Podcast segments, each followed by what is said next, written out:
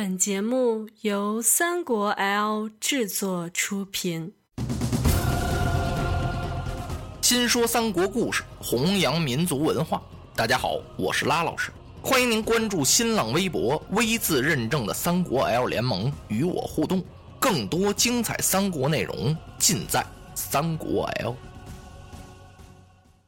曹孟德把袍袖这么一掸，吩咐散帐。哎呦，可把刘备给干那儿了。刘备还以为把好蒙送来呀，哎，得受曹操一番表扬呢，不赏吧也得夸他几句啊。挨一顿说，刘备回来了，关羽、张飞都在这儿等着呢。一看大哥回来了，啊，兄长，不知曹丞相说些什么？哎，刘备把方才曹操的话说了这么一遍。张飞一听就火了。拍案大怒，岂有此理！这老子，我们抓住了人，给他送了去，不但不给予封赏，还说我等几句。大哥，咱们拉起兵马离开此地，您看如何？刘备一听，哎，胡说！曹公有曹公的难处啊，这么多的人马，没有严格的军令，怎么能行呢？曹操说的有道理啊，一旦要是把吕布的人放了出去。他请来救兵，包围了我们，那可就了不得了。二位贤弟，我们一定要听从曹公的将令，从此是严加把守，不得疏忽。安歇去吧。关羽、张飞这才不说什么了。许四和王凯呢，回了下邳了，到城里见了吕布，这么一说，说袁术说了，您得把女儿给送去。送去之后啊，他可以发倾国的人马，就把所有的兵马全发来，来救咱们。如果您要是不把女儿给送去，人家是一兵一卒也不发呀。吕布一听也没有办法了啊，只好如此。难怪袁术这样，我总失信于他呀。那咱们就送吧，送女儿。这什么时候啊？外面冰层层、甲层层的，您能把女儿送出去吗？送不出去也得送啊。他想了想，想出了个办法，然后跟严氏和貂蝉商量了商量，什么办法呢？派一千人马，让高顺、张辽打先锋，在头前走，后边呢派两员将保护着，然后准备一辆小便车。我呀，把女儿用甲给包起来，包好之后呢，背在背后，是妇女出城，背着女儿往外杀。等送出二百里地之遥啊，我让女儿上车，我就回来了。大家一听此计甚妙啊，连夜收拾吧，整收拾了一天。第二天晚上啊，定更以后。全部收拾完，吕布把女儿背到背后这大包袱，姑娘啊体倒不重，用甲这么一包，那您说这能轻上得了吗？吕布把女儿背好之后啊，大家都很担心呢，担心什么呢？知道上次王凯、许四不是出去了吗？人家曹操知道了，现在啊曹兵是加强防范呢，不容易往外送啊。虽然说有吕布将军壮了一点胆子，可是大家呀还是放不下心。都挑选的那精兵是二十岁往外、三十岁以内、以一丁十的。比如说，人要在一个营里挑啊，只能挑出十几个人来，就凑了这么些人，保护着吕布妇女，由得城里就杀出来了。吕布马刚往前这么一冲，人家曹兵就知道了，吕布来了，休得走了。吕布杀呀！刀刀咚咚，咣隆隆隆隆，到处都是鼓炮声，战马嘶鸣啊！灯笼火把照如薄昼似的，一般全奔吕布下手啊！这儿也喊抓吕布，是那儿也喊要休要走了吕布。吕布就拼着命的杀吧，是左拼右突啊！他想杀开一条血路，杀不出去啊！到处是刀矛器械，乱箭齐飞。吕布背着女儿这么沉，他还怕伤了女儿。他本事再大也不行啊！一会儿的功夫，他就汗流浃背了，根本杀不出去。吕布只好是败马回城。回到城中来，是更加闷闷不乐。朝天就拿这酒是砸法子呗。他是闭城不出，死守下邳，哪儿也不去了。外边攻城的这位曹丞相啊，心情也是越来越着急。他兵围下邳已经将近两个月了，耗尽了大量的钱粮啊，现在是攻城不下。曹操焦急什么呢？一呀，他是怕什么张扬啊、袁术啊、刘表啊来援助吕布；二，他所担心的呀，现在许都空虚。总怕有人去取他的许都，现在呀是越打越困难，下邳也拿不了，别再耽误了什么大事。为此，曹操有回兵之意，他不能当时下令就回兵啊，他得和这些谋士商议商议，把众家谋士请来。这么一说，荀攸就给他制止了。啊，不行，丞相，这兵可回不得。我看吕布有勇无谋，屡战屡败，元气已伤啊。他连点精神头都没了。三军以将为主啊，将衰则军无奋心。这个当将军的呀，要是一堆喽，手下这些兵士们也就没有什么奋斗之心了。陈宫虽然很有智谋，但是迟了，现在已经晚了。丞相，你应该速取下邳，吕布可擒。郭嘉一听荀攸的话，说的很对。丞相啊，我有一计，胜如二十万雄兵。吕布虽然英勇啊，他也逃脱不了。荀彧在旁边微微一笑。奉孝，莫非要决一泗之水？郭嘉一看，让人给说破了。啊，英雄所见，然就是这么回事派兵把易水和泗水两河的水憋起来，然后一豁口子，哗啦，一下子呀，这大水就下来了，白亮亮的一片。哎呦，眼看着呀，那下邳城的西关、南关、北关是水深几尺啊，只是东门呢，这水还浅一点也就是二三尺深的那么个样子吧。有人慌报吕布，吕布还不以为然呢。来点水怕什么？我胯下的赤兔马渡水如踏平地，了也无妨。他嘴里边虽然这么说呀，吕布出来一看，哎呦，他心里可真发了愁了。这一愁闷呢，更加跟这酒是拼上命了。喝吧，早晨晚上是一天四遍。喝着喝着呀，他拿过镜子这么一看，机灵打了个冷战。哎呀，怎么回事啊？改模样了。原来那吕布多漂亮啊！在凤仪亭那时候，在虎牢关那时候，在刺董卓的那时候，在辕门射戟那时候，那简直啊，就是像猛虎长了双翅一样。现在呀，是又黑又瘦啊！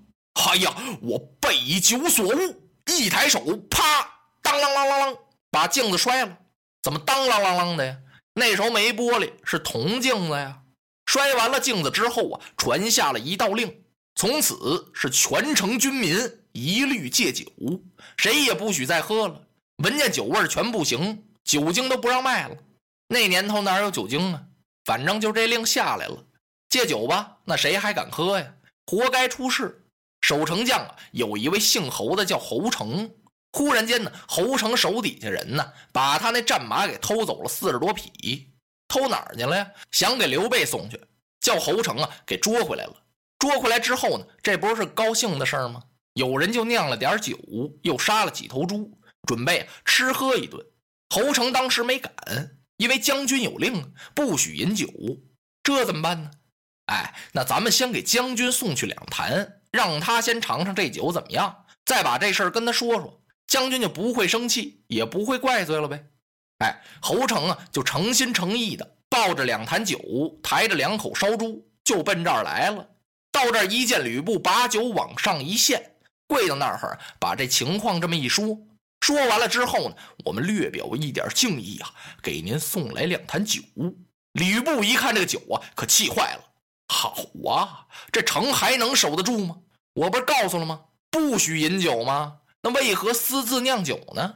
可人家侯成啊，刚才把话都说了，按现在的话来讲啊，就是个特殊情况呗。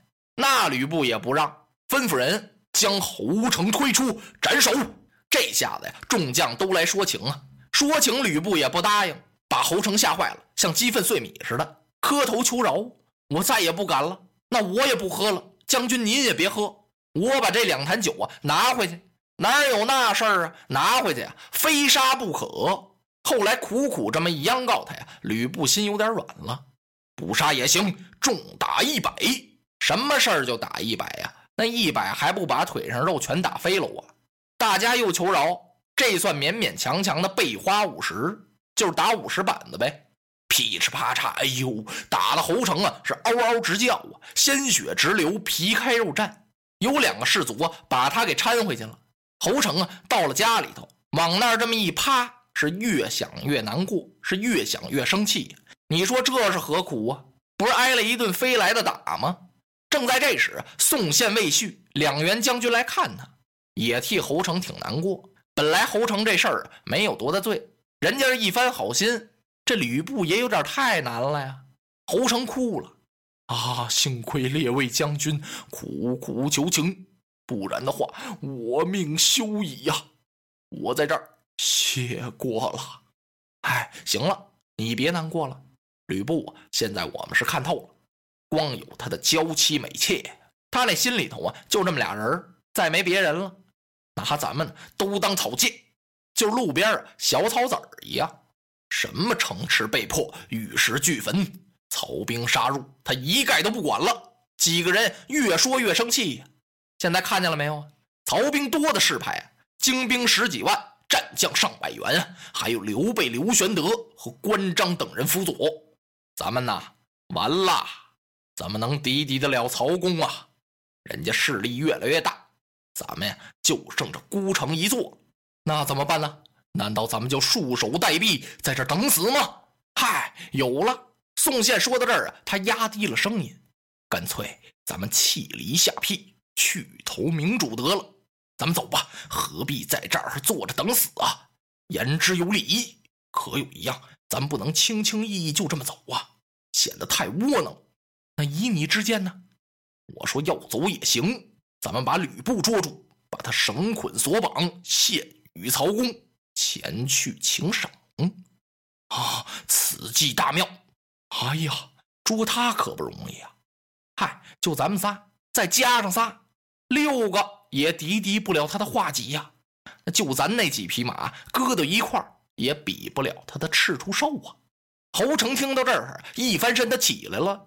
二位将军放心，吕布这匹赤兔胭脂马由我来喂养，我可以把他的马给他偷了，如同斩掉他的双足，看他还有何德能可施。我牵着这匹马就到曹营去面见曹丞相，我让丞相领兵攻城，里应外合，是此计可救啊！那可要千万小心呐！要走漏半点风声，我们三个人就死无葬身处了。啊，知道，全都定好了这计策。就在当夜晚间三更，侯成悄悄地把赤兔马拉出城去了。